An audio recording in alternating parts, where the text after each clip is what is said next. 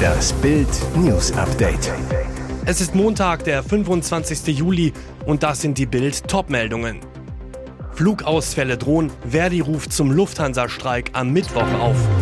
Mehr Schulden, mehr Arbeiten, mehr Verzicht. Kommen wir nur so durch die Krise? Tell kam im Privatflieger, neuer Bayern-Stürmer in München gelandet. Flugausfälle drohen. Verdi ruft zum Lufthansa-Streik am Mittwoch auf. Die Gewerkschaft Verdi ruft die rund 20.000 Beschäftigten des Lufthansa-Bodenpersonals am Mittwoch zu einem eintägigen Warnstreik auf. Dann werde es zu größeren Flugausfällen und Verzögerungen kommen, kündigte die Gewerkschaft am Montag an. Denn das Bodenpersonal soll seine Arbeit am Mittwoch um 3.45 Uhr niederlegen und erst am Donnerstag um 6 Uhr morgens wieder aufnehmen. Mit dem Streik will Verdi Druck bei den stockenden Tarifverhandlungen mit der Lufthansa machen. In der zweiten Verhandlungsrunde am 13. Juli hatten die Arbeitgeber ein Angebot vorgelegt, das unter den betroffenen Verdi-Mitgliedern in den vergangenen Tagen diskutiert und als unzureichend kritisiert verhindert wurde. Die stellvertretende Vorsitzende der Verdi, Christine Behle, die gleichzeitig auch Verhandlungsführerin ist, bat die Passagiere um Verständnis und wies auf die äußerst problematische Situation der Beschäftigten hin, die vor allem durch Missmanagement verursacht worden sei. Verdi informiere frühzeitig über den anstehenden Warnstreik, damit sich die Passagiere darauf einstellen und möglicherweise umorientieren können. Mehr Schulden, mehr Arbeiten, mehr Verzicht. Kommen wir nur so durch die Krise? Fast im Stundentakt prasseln Vorschläge der Politiker auf die Bundesbürger ein. Zahlreiche Minister, unter anderem Robert Habeck, fordern die Deutschen zum Energiesparen auf.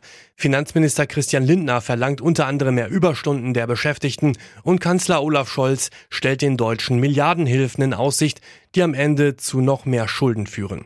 Mehr Verzicht, mehr Arbeiten, mehr Schulden Kommen wir nur so durch die Krise? Klar ist, Deutschland steht vor harten Jahren.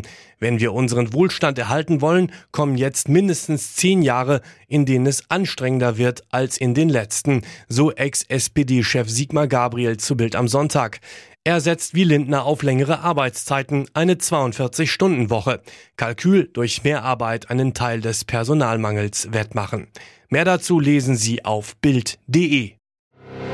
Elternalbtraum in Hamburg. Kinderfänger schnappte sich unseren Sohn.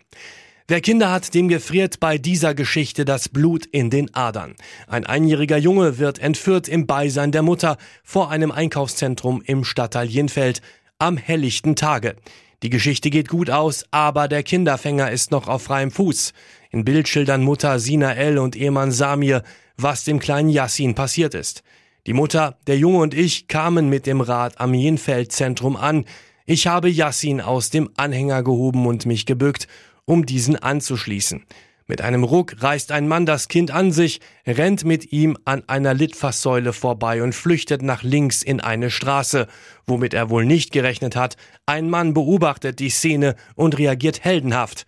Polizeisprecher Daniel Ritterskamp der Passant folgte dem Mann, hielt diesen fest und nahm ihm das Kind ab. Es kommt zu einem Gerangel. Sina L. hört Schreie. Schließlich kann sich der Täter aus dem Griff des Passanten lösen und flüchten. Die junge Mutter hofft jetzt, dass ihr Sohn den Vorfall schnell vergisst. Ich wünsche mir, dass der Unbekannte gefunden wird, dann muss ich keine Angst mehr haben. Backstage-Getuschel bei Silbereisen, das haben Sie im TV nicht gesehen. Auf dieses TV-Comeback haben ihre Fans lange gewartet. Superstar Helene Fischer stand am Samstag in der ARD-Show das große Schlager-Comeback 2022. Nach 32 Monaten wieder mit ihrem Ex-Freund Florian Silbereisen auf der Bühne. Die Sängerin präsentierte in einem gigantischen Showblock alte und neue Hits und stellte sich locker den Fragen Silbereisens. Knapp 5 Millionen Zuschauer schalteten allein in Deutschland vor dem TV ein sahen sich die Megashow mit Helene und allen anderen Stars an. Was aber niemand vor dem Fernseher mitbekam, als die TV-Kameras nach dem großen Finale schon aus waren, wurde Silbereisen von Popstar Anastasia und Schlagerstar Beatrice Egli freundschaftlich von der Bühne in ein Wasserbecken unterhalb der Bühne geschubst. Florian Silbereisen zu Bild. Wir hatten schon vor der Show so viel Spaß und es war einfach nur schön, dass Helene in der Show mal wieder so richtig gezeigt hat, was sie kann. Gleich zweimal gab es ansonsten hinter der Bühne der großen Samstagabendshow ein Zusammentreffen von ganz bestimmten Popköniginnen, die sich schon lange schätzen, aber zum ersten Mal trafen. Um wen es sich handelt und noch mehr über die Schlagernacht lesen Sie bei Bild.de. Tell kam im Privatflieger, neuer Bayern-Stürmer in München gelandet. Das 28,5 Millionen Talent ist in München gelandet. Am Montagmorgen kam Mathis Tell am VIP-Terminal des Münchner Flughafens an. Das Sturmjuwel von Stadren ist auf dem Weg zum Medizincheck beim FC Bayern.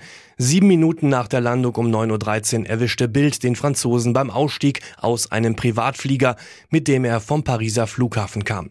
Vom Bayern-Tross um Spielerbetreuer Johannes Mösmang wurde der Neuzugang anschließend am Ausgang abgeholt. Anschließend stehen für Tell der Medizincheck und die Unterschrift des Vertrags bis 2027 an. Am Dienstag könnte er schon das erste Mal mit seiner neuen Mannschaft trainieren.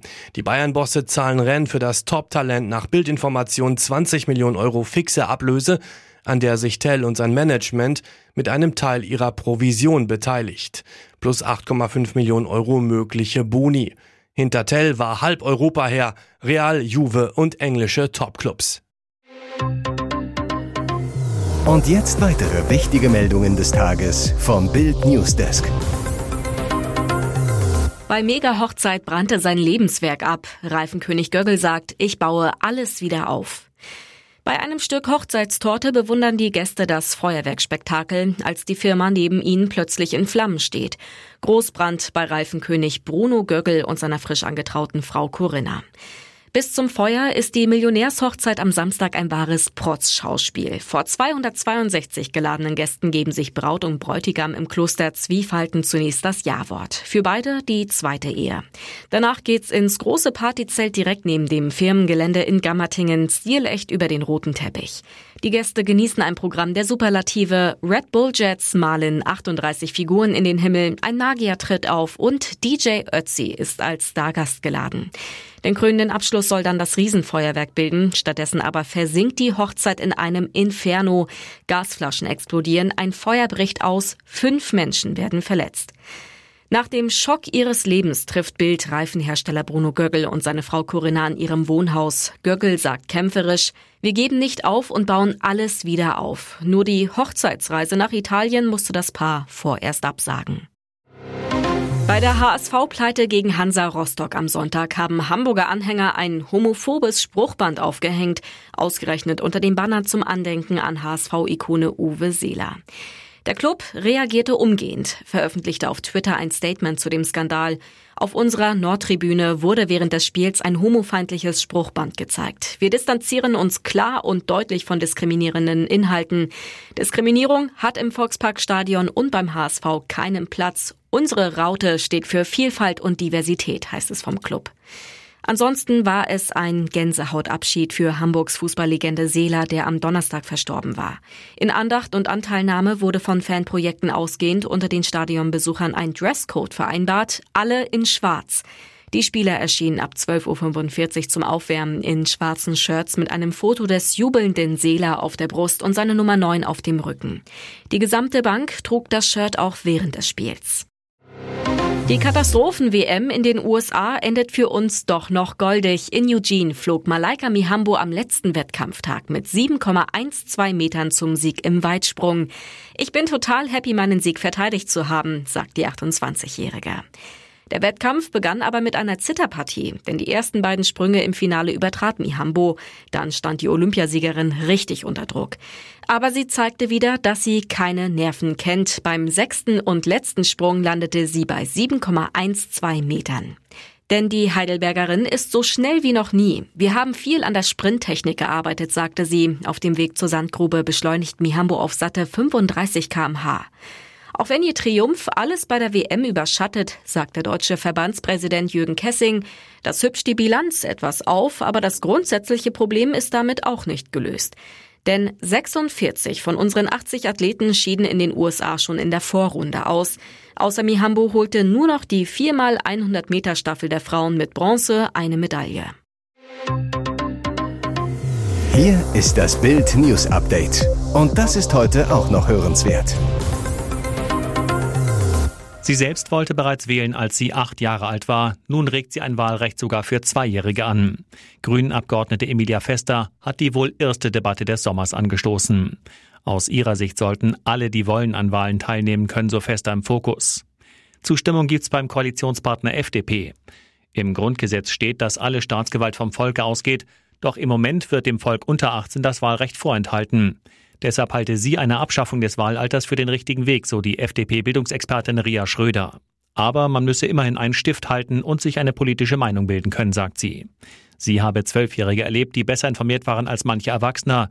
Und wenn Kinder den Wunsch hegen zu wählen, kann man ihnen nicht einfach sagen, dass das nicht geht, weil andere Gleichaltrige vielleicht noch nicht so weit sind, so Schröder. Familienministerin Lisa Paus sagte zu Bild, sie wolle, dass junge Menschen Politik mitgestalten können. Sie setzt sich daher für die Absenkung des Wahlalters auf 16 Jahre ein. Harte Kritik hingegen kommt aus der Opposition. Hamburgs CDU-Chef Christoph Ploss sagt, das sei grüner Irrsinn in Reinkultur. Und auch CSU-Generalsekretär Martin Huber spricht von absurden Vorstellungen. Die interne Revision der Bundesagentur für Arbeit zieht eine verheerende Bilanz bei Hartz IV. Wie Bild unter Berufung auf einen BA-Bericht meldet, bemängeln die Prüfer eine schlechte Vermittlung von Langzeitarbeitslosen in Jobs, die Verschwendung von Fördergeldern und massenhafte Fehler bei Widersprüchen. Demnach war das Handeln der Jobcenter bei der Arbeitsvermittlung in mehr als der Hälfte der Fälle nicht zielführend. Den Jobcentern gelang es kaum, Hartz-IV-Bezieher wieder fit für Jobs zu machen oder sie zu vermitteln. In 56 Prozent der geprüften Fälle hatten es Jobcenter nicht geschafft, die Arbeitschancen zu erhöhen. Außerdem sollen die sogenannten Eingliederungsleistungen nicht zielgerichtet eingesetzt worden sein. In vielen Fällen hätten sich die Gelder nicht an den individuellen Bedürfnissen der Arbeitslosen orientiert. Sie seien damit ineffektiv und ineffizient eingesetzt worden. Die Revision prüfte außerdem 234 Widersprüche gegen Hartz-IV-Bescheide. Mehr als jeder dritte Betroffene konnte sich nicht äußern, obwohl das vorgeschrieben ist. Möglicherweise Wende im Prozess gegen Kegelbrüder auf Mallorca. Es könnte der entscheidende Schritt zum Beweis der Unschuld der 13 Kegelbrüder aus Münster sein. Ein Deutsch-Türke, der auf einem nun aufgetauchten Foto zu sehen ist, soll nun doch vernommen werden. Die Verteidiger hoffen nun, dass die Vernehmung neue Erkenntnisse zur Brandentstehung bringt. Der Mann auf dem Foto war zuvor zwar identifiziert worden, galt aber erst nicht als verdächtig. Allerdings scheint er auf dem Bild zu rauchen, und zwar kurz bevor unter dem Balkon das Feuer in einer Bar ausgebrochen ist. Die spanische Justiz arbeitet sehr langsam, beklagte Anwalt der Kegelbrüder, aber die Staatsanwaltschaft forciert nun die Ermittlungen. Das sehe man daran, dass sie nun unserer Ermittlungsanregung nachgeht. Vorrangiges Ziel sei aber zunächst gewesen, die jungen Männer aus der U-Haft zu befreien. Seit einer Woche sind sie nun wieder alle daheim bei ihren Familien und in ihre alten Jobs zurückgekehrt. Weitere spannende Nachrichten, Interviews, Live-Schalten und Hintergründe hört ihr mit Bild TV Audio. Unser Fernsehsignal gibt es als Stream zum Hören über TuneIn und die TuneIn-App auf mehr als 200 Plattformen, Smart Speakern und vernetzten Geräten.